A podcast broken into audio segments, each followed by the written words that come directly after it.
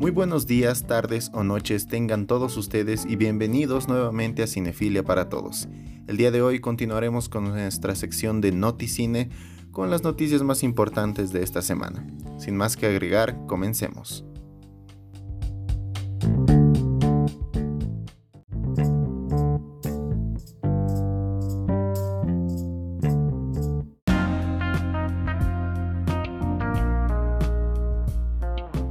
Arrancamos este ciclo de Noticine con, como siempre, un sector de curiosidades que estoy seguro que les encantará. Y arrancamos este noticiero con 10 secretos de Hollywood que quizás no conocías. Primero, la banda sonora se graba muy tarde. Muchos pensamos que la banda sonora es una de las cosas fundamentales de la película y que se graba en mucho tiempo o con mucho detalle, pero lo cierto es que la banda sonora muchas veces es lo último que se hace. Un claro ejemplo es el caso de James Horner con la banda sonora de Aliens, que tuvo que terminar con múltiples fechas límite y luego vio recortada su obra en muchas partes. 2. Las drogas para cambios físicos. Las drogas para mejorar el rendimiento son muy comunes en Hollywood y además se usan para garantizar los impresionantes cambios físicos de muchos actores. De hecho, Stallone, Schwarzenegger y los esteroides eran uno al principio de sus carreras. 3. Los actores usan ropa sucia. Con esto nos referimos a que la ropa de los actores muchas veces no se lava durante los rodajes, pero esto no es por reducir costes, sino para cuidar la continuidad. Si lavaran cada día la ropa de los trajes podrían eh, encogerse, perder brillo o cualquier otra cosa, y eso afectaría la continuidad y el color en, dentro de las tomas así que normalmente las limpian con un pequeño spray. 4. Los villanos no pueden usar la marca iPhone. Y así como lo dije, no está permitido dentro de las reglas de la compañía Apple que ningún villano dentro de las películas utilice alguna vez uno de sus míticos celulares. 5. El agua es uno de los mejores aliados para la iluminación. Con esto nos referimos a que si alguna vez ustedes han visto el suelo mojado en alguna escena, esto es en sí un truco para que el agua ayude a dar más luz a las escenas debido a que su superficie es un tanto reflectante, o mucha dependiendo la iluminación. 6. Los estudios mienten sobre sus beneficios. Otro claro ejemplo de esto es el caso de David Prowse, que interpretó a Darth Vader en El Retorno del Jedi, que afirma no haber cobrado eh, regalías de la película porque Lucasfilm dijo que no había habido beneficios, pero la verdad es que la película recaudó casi 500 millones de dólares, algo que no se puede creer. 7. Las escenas de sexo siempre se graban al final. Esto es para no romper la continuidad de la comunicación y el conocimiento que hay entre los actores, es decir, dejan lo más fuerte al final para que los actores se sientan cómodos de haber conocido a su compañero de trabajo. 8. El uso de audífonos en las escenas. Muchos de los actores mejores pagados de la industria usan este audífono o pinganillo para que les vayan diciendo las líneas que tienen que interpretar y así no tener que aprendérselas. Un claro ejemplo es Johnny Depp, quien defendió que eso lo ayuda a inmiscuirse y adentrarse más en el papel cuando se está rodando la escena. Otro claro ejemplo también es Robert Downey Jr. 9. El rejuvenecimiento digital es mucho más común de lo que se pensaba. Un obvio ejemplo de esto es la película Mundo Acuático protagonizada por Kevin Costner. En esta se trató de reducirle años al propio actor. Un ejemplo que es muy claro y muy reciente también puede verse en El Irlandés, a quien podemos ver a un Robert De Niro rejuvenecido hasta sus 40 años. Y 10. Los trailers revelan mucho más de lo que uno espera. Esto, según Hollywood, es una estrategia de marketing que ayuda a meter en la idea del consumidor lo que él quiere ver para completar la escena que ya vio dentro del tráiler. En otras palabras, quiere completar el rompecabezas que armó el tráiler y le dejó huecos o vacíos. Esto con la intención claro de vender más entradas. Vamos con la segunda noticia. Matrix y la metáfora LGTBI que oculta según su directora.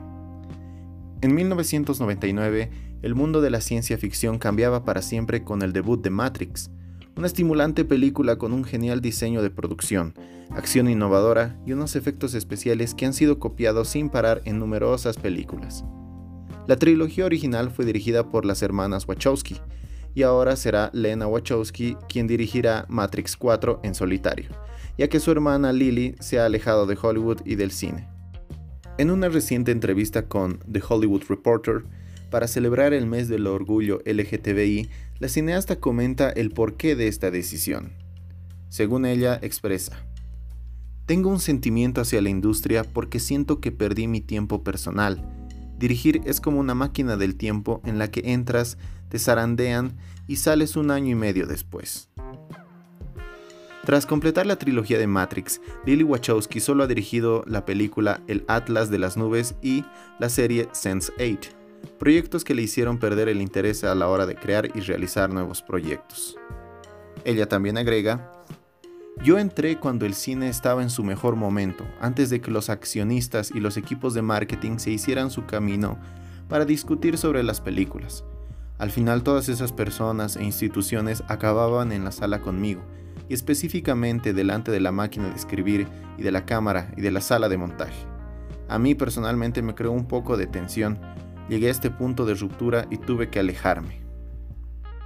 La cineasta también explicó cómo Matrix nació de una gran ira y mucha rabia hacia el capitalismo, la estructura corporativa y las formas de opresión. La furia que había en mí era sobre mi propia opresión, según expresa ella.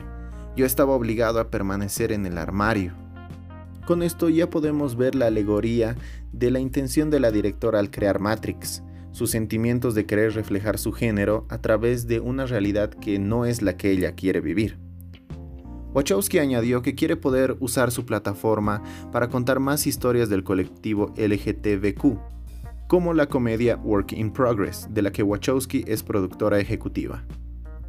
Vamos con la tercera noticia y es que quizás estemos ante la forma más perfecta de introducir a los X-Men en el universo cinematográfico de Marvel. Sin la saga de los X-Men seguramente no habríamos tenido el MCU.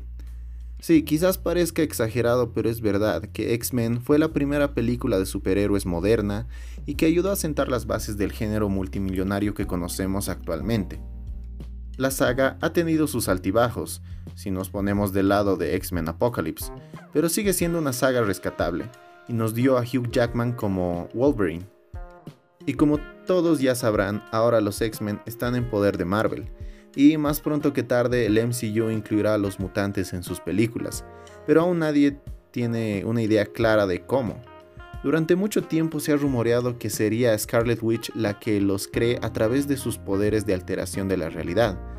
Pero mientras lo descubrimos, Simon Kinberg, guionista de la saga y director de X-Men Dark Phoenix, declaró lo siguiente.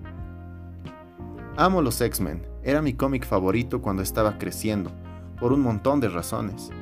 Queriendo encajar al ser un poco marginado cuando era adolescente. X-Men realmente me hablaba a mí, era algo que siempre amé y algo a lo que he dedicado gran parte de mi vida.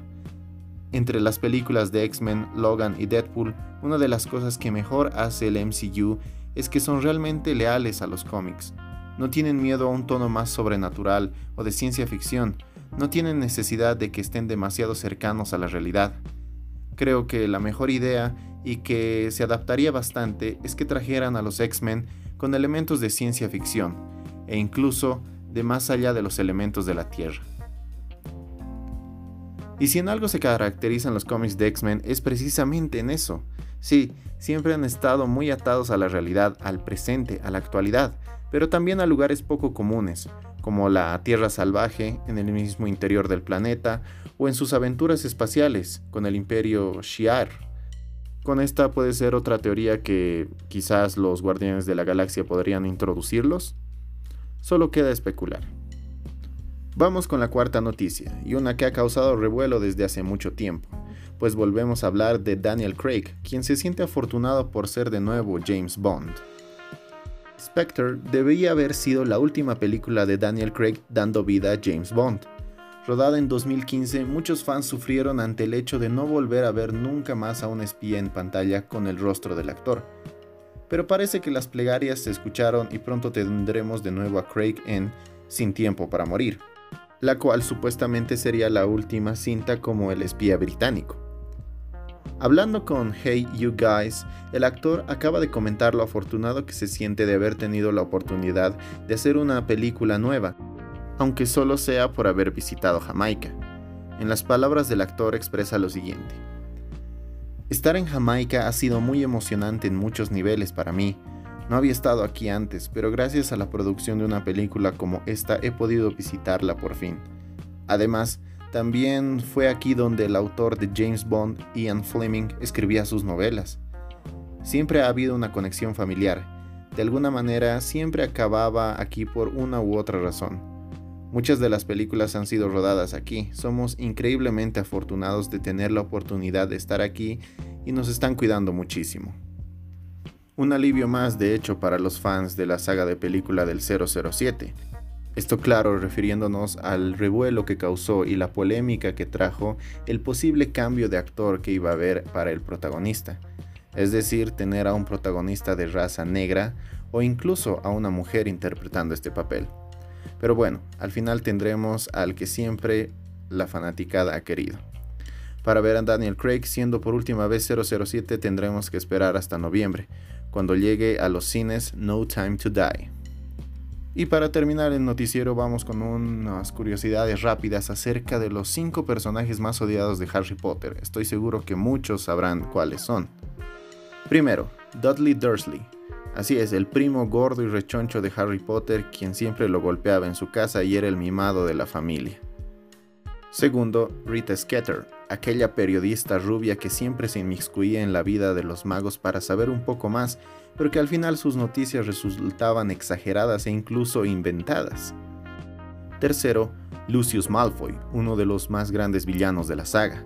Su pasado de mortífago le ha perseguido para siempre, pues realmente nunca dejó de ser fiel a Voldemort, pero nuestros protagonistas tardan demasiado en darse cuenta. Es justificado el odio de muchos fanáticos luego de ver el maltrato que tiene hacia Dobby. Cuarto, Peter Pettigrew, Así es, ese hombre que se convertía en una sucia rata, pues él mismo traicionó a sus mejores amigos, a los padres del propio Harry Potter, vendiéndoles claro hacia Lord Voldemort. Y además, para no enfrentar las consecuencias de sus actos, adoptó la figura de una rata. Y quinto, Dolores Umbridge. Así es, esa directora rechoncha, color rosa y que siempre quería todo en orden, que además ponía regla tras regla en la escuela de Hogwarts y que al final terminaba siendo siempre una piedra en el zapato para Harry y sus amigos.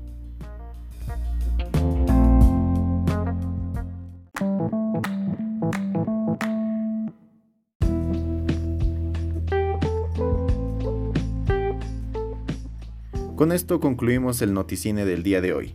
Espero que haya sido de su agrado. Y sin más que agregar, me despido de ustedes, deseándoles un excelente día, tarde o noche. Mi nombre es Antonio Mendoza y esto fue Cinefilia para Todos. Gracias.